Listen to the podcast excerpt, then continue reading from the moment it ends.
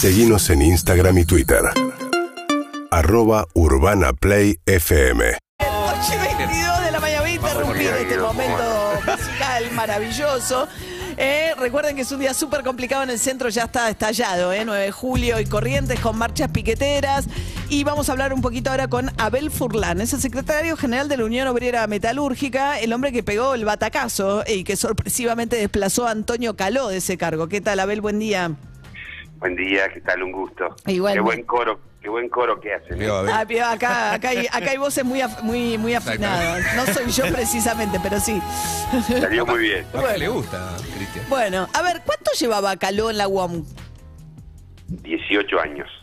18 años como secretario general. Antonio tiene una historia muy vasta de muchos más años en, en la UON. Ha sido en la época de Lorenzo Miguel su Mano derecha. y su secretario de Acción Social en nuestro policlínico. Ahora, fue toda una sorpresa, ¿no? Que de repente en un congreso Antonio Caló perdiera la conducción de la Unión Obrera Metalúrgica. Se lo interpretó como eh, también algo vinculado a paritarias que habían sido, bueno, no sé, no del todo eh, eh, peleadas o reñidas. A todos nos pasa, nos pasa en nuestra actividad, María. Los años terminan generando desgaste. Nuestra organización eh, sentía que necesitaba recambios y lo hemos hecho con, con mucha responsabilidad. Eh, fíjate que eh, Antonio sigue siendo parte de nuestra organización, sigue siendo el secretario general de, de Capital y, y ha entendido el- la necesidad de, de- de producir esos cambios, con lo cual... No, y fue pacífico también. Uno ve lo que está pasando en comercio, que es el gremio más numeroso, en donde está siendo desafiado el poder de Cavalieri, y la elección de la Junta ya es una situación de máxima tensión. Bueno, hay una pelea además con las elecciones en Capital, con Camaño, pero digamos, las transiciones en otros sindicatos con tantos años en el poder de un jefe sindical no siempre son del todo pacíficas.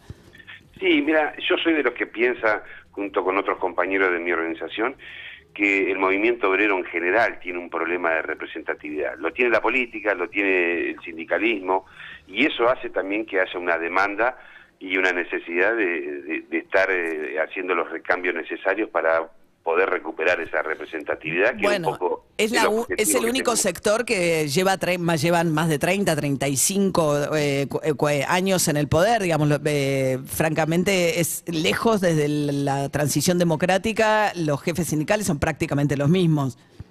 Sí, por eso que no está mal que se empiecen a producir esos cambios y ojalá lo que haya sucedido en la UON sea el camino para que muchas organizaciones sindicales puedan recorrer el mismo camino. Nosotros hemos dado una muestra de un sentido democrático en nuestra organización porque en el proceso electoral, María, se han renovado más de 12 conducciones de seccionales. No solamente la resonancia por ahí se dio en el marco del Secretariado Nacional, pero también se produjo debajo en cada una de nuestras seccionales. Entonces ese proceso eh, ha sido eh, tremendamente democrático y participativo de, los propios trabajadores que ha arrojado ese resultado, ¿no? Estamos hablando con Abel Furlan, el nuevo secretario general de la UOM, que reemplazó a Antonio Caló. Con relación a estos cambios, hubo uno en particular que fue el de Quilmes, que bueno, es alguien vinculado a la cámpora, ¿no? De hecho, ha participado Máximo Kirchner en alguno de los actos de la UOM últimamente, justamente por esto. ¿Qué vínculo tiene? Porque se interpretó también que era la cámpora también, eh, a partir de este vínculo y la relación con Máximo Kirchner suya, eh, un poco también algo de un giro la UOM en, ese, en esa dirección.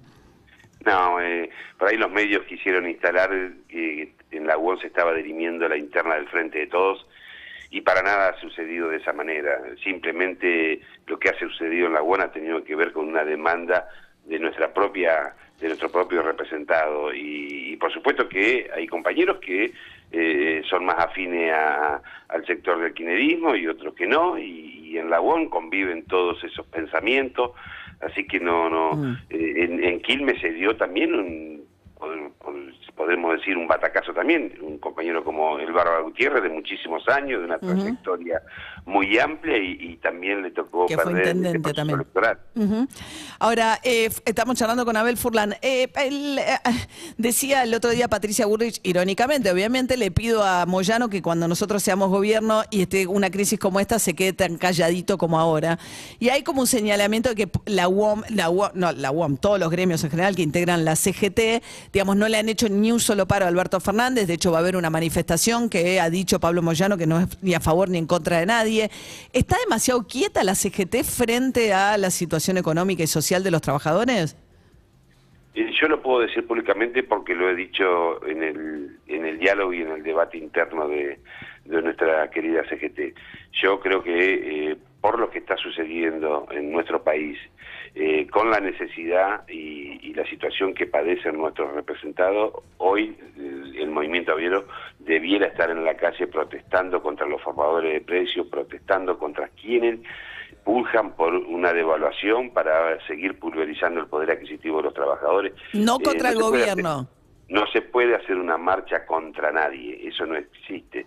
Hay una marcha contra los que están perjudicando nuestros intereses.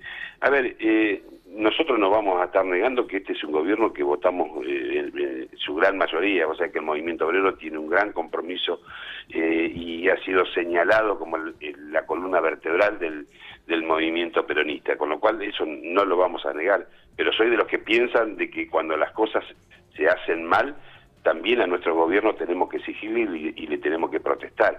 En este sentido, creo que hay algo para señalarle a nuestro gobierno. Tiene, no tiene que estar siendo neutral a la hora de resolver la puja distributiva. Tiene que estar al lado de los trabajadores acompañando este proceso para recuperar el salario real. Ustedes en la UOM eh, eh, reabrieron paritaria ahora, ¿no? Y van al 65% adelantando algunas de las cuotas. ¿Creen que este año eh, van a poder empatarle a la inflación? nuestro nuestro objetivo es ganarle a la inflación, recuperar, empezar a recuperar salario real, María. Nosotros el año pasado perdimos cinco puntos en nuestra paritaria. Y, la verdad que tenemos un, salario que, está, por debajo de la canasta básica alimentaria. Son 95 mil pesos de ingreso, ¿no? Un obrero metalúrgico hoy básico, ¿no? De arranque son 95 mil pesos. Sí, yo te diría que un poquito menos, 85. Y eso hace, eso hace que nosotros tengamos la responsabilidad de estar eh, tensionando mm. para recuperar salario real.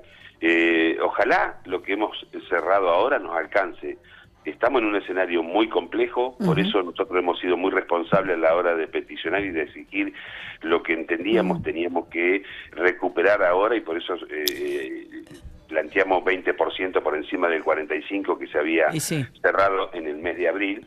No sabemos si va a alcanzar María y por eso hemos eh, convenido con las cámaras una nueva revisión porque entendemos que si esto no alcanza vamos a tener que seguir recuperando.